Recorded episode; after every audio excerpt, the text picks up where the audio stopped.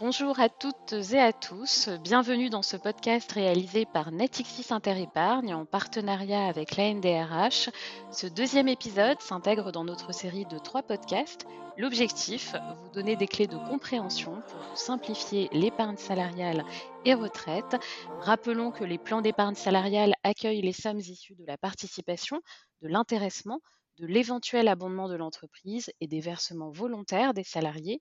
Il en existe deux grandes catégories, le PEE, e, plan d'épargne entreprise. Les sommes investies dans le PEE e permettent de financer des projets à court ou moyen terme. À l'exception des cas de déblocage anticipé prévus par la loi, les sommes investies sont bloquées 5 ans le PER collectif ou le PERCO, plan d'épargne pour la retraite collective. Les sommes investies permettent de se constituer un complément de revenus en prévision de la retraite en dehors des cas de déblocage anticipés prévus par la loi, l'épargne est bloquée jusqu'à la retraite.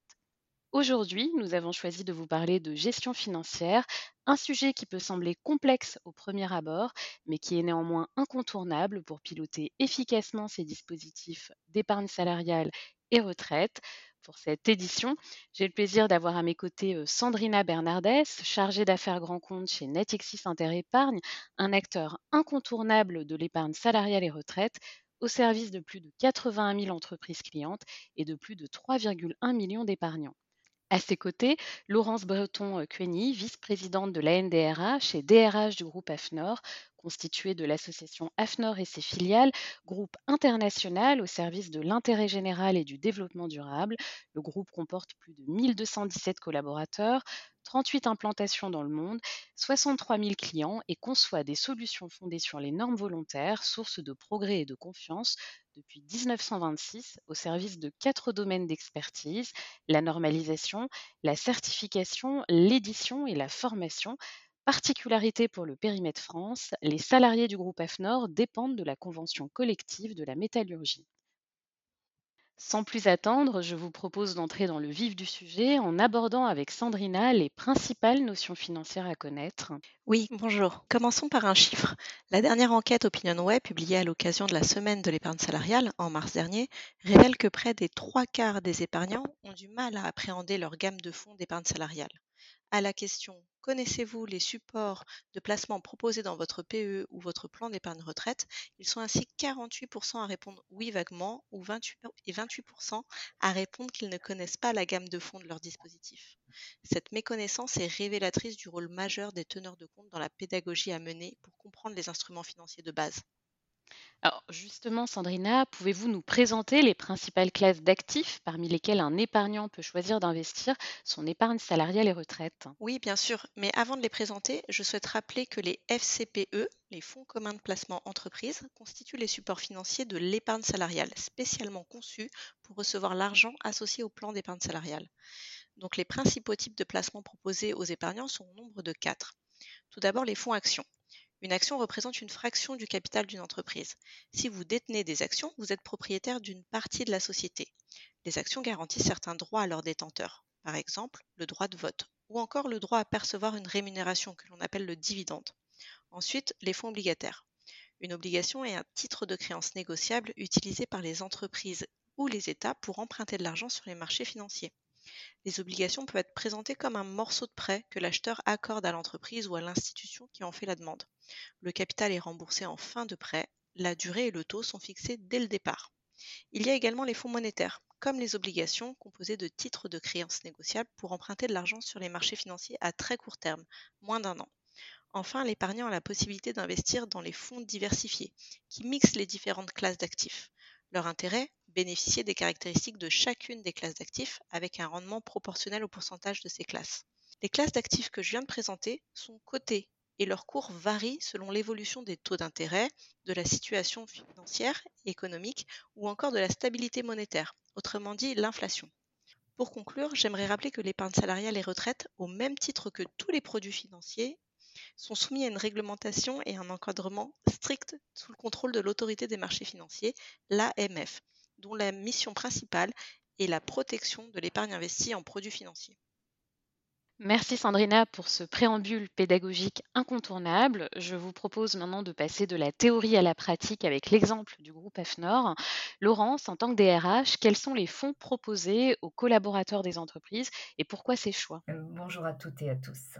Merci Salima. Moi, je parlerai effectivement euh, plus euh, des entreprises au titre de la NDRH et avec un petit rappel, hein, puisqu'on a une population DRH pour rappeler quand même que la mise en place euh, d'un plan d'épargne entreprise, le PEE, est assujettie à la négociation. C'est vrai que nous faisons cela avec les organisations euh, syndicales.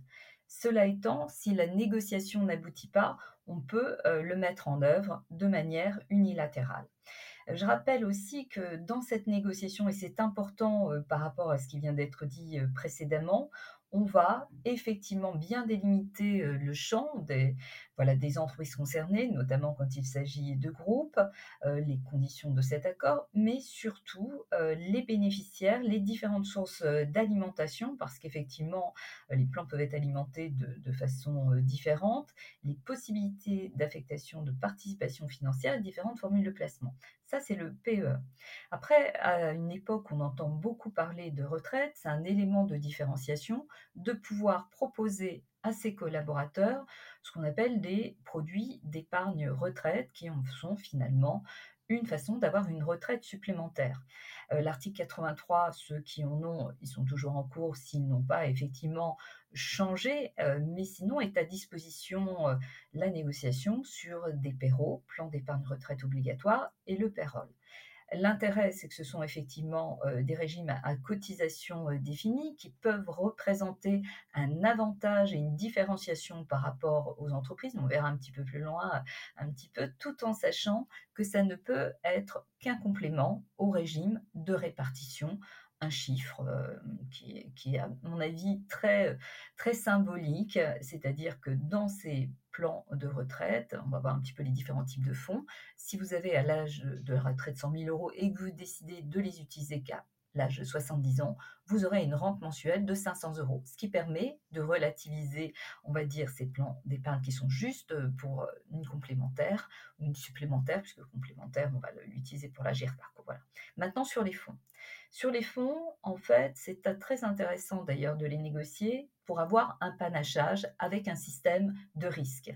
Le risque le plus faible, et on en a parlé euh, tout à l'heure, ça a été effectivement ce qu'on appelle des fonds à risque faible, souvent dit niveau 1, qui sont des fonds monétaires. L'explication vous a été donnée précédemment. Les fonds les plus à risque, ce sont des fonds en action, ce qu'on appelle de risque de niveau 4. Ils peuvent effectivement avoir des rendements plus forts, mais le risque est plus important. Ensuite, et ça dépend beaucoup de nos politiques RSE des uns et des autres, c'est d'avoir ce qu'on appelle un fonds ISR mix solidaire, où là vous aurez à peu près un risque 3, ou un fonds ISR rendement solidaire mixte, un risque 2. Donc voilà, l'histoire euh, de ces fonds, qu'il s'agisse de la négociation ou d'une mise en place unilatérale, sont vraiment dépendants de l'histoire de chaque organisation et de ses engagements en matière RSE. Et on le voit bien au fur et à mesure du temps, en fonction de la politique des uns et des autres, de nouveaux fonds diversifiés arrivent effectivement dans les portefeuilles qu'ils sont proposés. Merci Laurence. Alors pour s'y retrouver, Sandrina, comment faire pour accompagner les entreprises et les épargnants dans leurs choix? Oui, c'est vrai qu'en tant que teneur de compte, nous avons la responsabilité d'accompagner nos clients, entreprises et épargnants dans leur compréhension des supports d'investissement que nous proposons. Pour cela, il existe une palette d'outils très variés qui répond à des contraintes réglementaires, mais aussi à des besoins formulés par nos clients. Pour citer un exemple réglementaire récent, depuis le 1er janvier, la réglementation européenne uniformise l'information précontractuelle des produits financiers packagés dont les FCPE font partie, notamment la mise en place du DIC, le document d'information clé. Ce document comprend des informations générales sur le produit, ses risques, mais aussi des scénarios de performance selon les différentes évolutions de marché. En complément, pour chacun des 43 fonds que Natixis Interépargne propose, nous mettons à disposition des épargnants une fiche reporting mensuelle qui comporte notamment l'échelle de risque et l'historique des performances du fonds sur plusieurs années. Cette fiche est facilement accessible notamment sur notre site internet public et sur l'espace personnel de l'épargnant.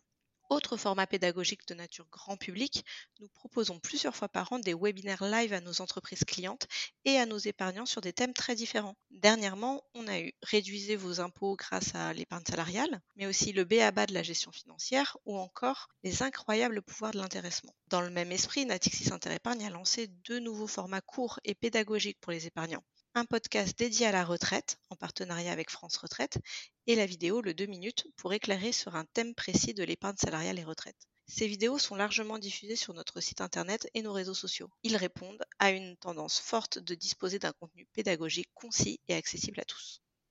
Enfin, nous avons lancé une innovation auprès de nos clients, un guide épargnant vidéo personnalisé selon le dispositif d'épargne salariale et retraite de nos clients. Ce dispositif inédit dans le monde de l'épargne entreprise permet au correspondant de l'entreprise de produire sa vidéo personnalisée très simplement depuis son espace entreprise. L'outil récupère automatiquement les informations de l'entreprise cliente, les produits proposés, les types de gestion financière, et génère un guide unique et complet sur le dispositif d'épargne salariale et retraite proposé aux salariés. Vous l'avez compris, tous ces outils visent à rendre l'épargne salariale et retraite plus simple et accessible au plus grand nombre. En effet, euh, Sandrina, je note la variété et la complémentarité des outils euh, proposés aux entreprises et aux épargnants. Euh, Laurence, pouvez-vous nous en dire plus sur l'accompagnement que vous voyez des salariés? Oui, merci Salima. Et dans la poursuite de ce qui vient d'être dit euh, je, voudrais quand même qu'on fasse un distinguo et on voit bien un petit peu euh, à la fois un désintérêt et un intérêt. Si je prends le plan d'épargne entreprise, ça c'est différent puisque vous savez qu'à un moment où il y a le, choix euh, par rapport à l'intéressement, donc maintenant c'est en mai, s'il s'agit d'un placement ou au contraire un mixte pour avoir effectivement cette somme à disposition avec effectivement euh, la fiscalité euh, qu'il convient, euh, ça oblige en fait les salariés à réfléchir et à faire un arbitrage tout en sachant que dans les accords de PE ou dans les décisions unilatérales, s'il n'y a pas d'accord, il est toujours prévu un support. Effectivement, depuis quelques années, quand au moment de l'intéressement, la personne ne fait pas de choix, obligatoirement, l'argent est placé et souvent le choix est sur un fonds sécuritaire. Donc là, vous avez le choix et vous regardez. En revanche, si on prend les dispositifs qui accompagnent on va dire, euh, la, retraite supplémentaire comme euh, le PERCOL, euh, l'article 83 pour ceux qui en ont encore, le fait que ce soit des cotisations de l'employeur la plupart du temps, il y avait jusqu'à présent un véritable désintérêt puisque les sommes n'étaient pas suffisamment importantes et surtout les conditions des blocages différentes pour qu'il y ait un intérêt. Donc là, euh, ce qui vient d'être dit sur les nouvelles fiches, en tout cas, font réfléchir les uns et les autres. Cette transparence permet finalement aux salariés, quel que soit le dispositif euh, dont ils bénéficient, parce que c'est vrai que là on voit une différence selon les, organisations, de pouvoir avoir plus de transparence. Cela étant, euh, si effectivement la personne, dans le cadre par exemple d'un PERCOL ou d'un article 83, euh, ne fait pas de choix elle-même. Le choix qui est fait par l'entreprise est ce qu'on appelle une gestion euh, pilotée qui permet d'aller sur des fonds euh, sécuritaires dans les dernières années. Donc moins de risques et moins de rendement.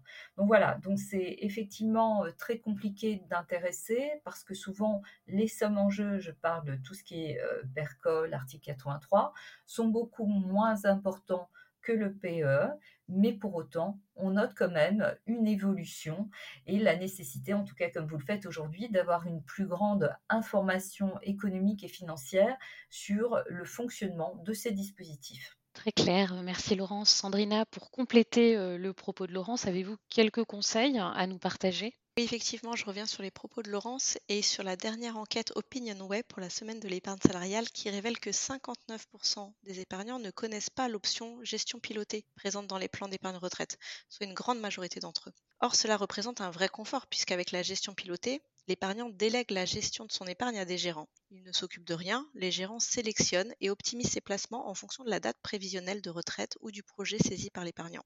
Cerise sur le gâteau, là aussi méconnu, l'épargnant peut utiliser à la fois la gestion libre et la gestion pilotée. Avec la gestion libre, il choisit librement le ou les fonds dans lesquels il souhaite investir parmi ceux proposés par son entreprise. Ce service est gratuit, je conseille donc de ne pas hésiter à en profiter. Mon autre conseil de bon sens pour les épargnants est de garder à l'esprit que l'épargne salariale et retraite est une épargne de projet. Choisir des placements d'épargne salariale et retraite adaptés à ces projets nécessite de déterminer au préalable son profil d'investisseur. Avant d'investir, j'invite l'épargnant à se poser trois questions essentielles. Quel est son objectif de placement? Quel est son horizon de placement? Et quelle est sa sensibilité au risque? Répondre à ces questions est un bon début pour l'épargnant. Côté entreprise, avec l'essor de la loi Pacte, Natixis Interépargne a mis en place des modules de formation dédiés notamment aux représentants des salariés au conseil de surveillance. Les modules proposés abordent des thèmes très différents, des fondamentaux de l'épargne salariale et retraite, à l'actionnariat salarié en passant par la gestion financière. L'entreprise peut aussi nous solliciter pour une formation personnalisée. Au-delà des formations, je conseille aux entreprises de proposer à leurs collaborateurs une gamme de fonds en accord avec ces valeurs. L'investissement responsable, qui englobe toutes les pratiques visant à concilier la performance et impact social, environnemental ou sociétal, peut répondre à cette attente de plus en plus forte des salariés. Il existe par ailleurs un label propre à l'épargne salariale créé en 2002, le CIES, qui est le comité intersyndical de l'épargne salariale. Composé des principaux syndicats français, cet organisme indépendant labellise des fonds de l'épargne salariale répondant à un cahier des charges basé notamment sur des critères E, S et G pour environnement, social et gouvernance. Laurence, pour conclure et pour se projeter, quelles évolutions sont attendues en termes d'outils et d'accompagnement? Et selon vous, quels sont les outils de demain et les innovations à venir? Merci Salima. Et je, serai en fait euh, dans la lignée euh, de ce qui vient à être dit euh, par Sandrina, de la nécessité d'une meilleure connaissance des uns et des autres et surtout d'un investissement personnel. On, se rend compte effectivement que quand il y a un transfert de joie RTT ou finalement en fonds sur en fonds personnels sur cette gestion financière, eh bien il y a un intérêt beaucoup plus grand. Donc il faut surtout absolument qu'on arrive à intéresser les plus jeunes, hein, puisque c'est quand on est jeune qu'on peut effectivement commencer à se projeter dans le futur. Maintenant, si je devais parler d'innovation, je souhaiterais vraiment qu'on puisse faire évoluer les PE et les PERCOL et article 83 vers effectivement un financement pour les rachats des trimestres retraite.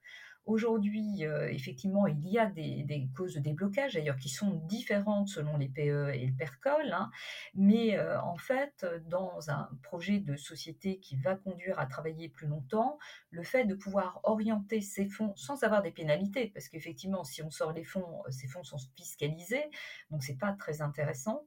Voilà, pour moi, c'est un point important. Ensuite, je pense qu'il faut rappeler qu'à la fois en tant que DRH par rapport aux fonds qui sont négociés et ensuite en tant qu'individu, nous avons tous une responsabilité en termes de RSE et finalement le choix de nos placements sont aussi des choix de vie et des choix de société. Donc n'oublions pas que les impacts de nos choix en tant qu'investisseurs, quel que soit le montant, ont un impact sur notre société euh, tout entière. Mais je pense que les plus jeunes sont très intéressés par le sujet et je ne doute pas qu'on ira de plus en plus vers une société où on sera beaucoup plus responsables les uns et les autres de nos actes, en tout cas par rapport à, à tout cela, et notamment en termes de gestion financière, parce que même si les fonds peuvent sembler peu important, eh bien, le volume fait que nous avons effectivement un impact sur la société que nous voulons dessiner pour demain. Un grand merci euh, Laurence et Sandrina pour votre éclairage. Je retiens de notre échange que l'épargne salariale et retraite se compose d'un éventail de fonds au niveau de risque et aux horizons d'épargne très variés, que les teneurs de compte et les employeurs se mobilisent pour accompagner de plus en plus les épargnants dans leur compréhension de l'épargne entreprise, mais aussi et surtout qu'une des clés serait de renforcer l'intérêt des plus jeunes pour ces sujets et de développer l'éducation financière au-delà de l'épargne salariale et retraite. Merci à toutes et à tous de votre écoute. Nous vous donnons rendez-vous en septembre pour un prochain podcast consacré à l'actionnariat salarié. D'ici là, n'hésitez pas à découvrir ou redécouvrir nos précédents podcasts consacré aux thématiques suivantes. Un accord d'intéressement engage l'entreprise sur une longue durée.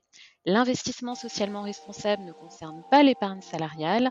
L'épargne salariale et retraite d'entreprise est-elle réservée à un certain niveau de revenus? Ces contenus sont disponibles sur nos réseaux sociaux Twitter et LinkedIn et sur le site internet de l'ANDRH. Je vous souhaite une excellente journée et un très bel été.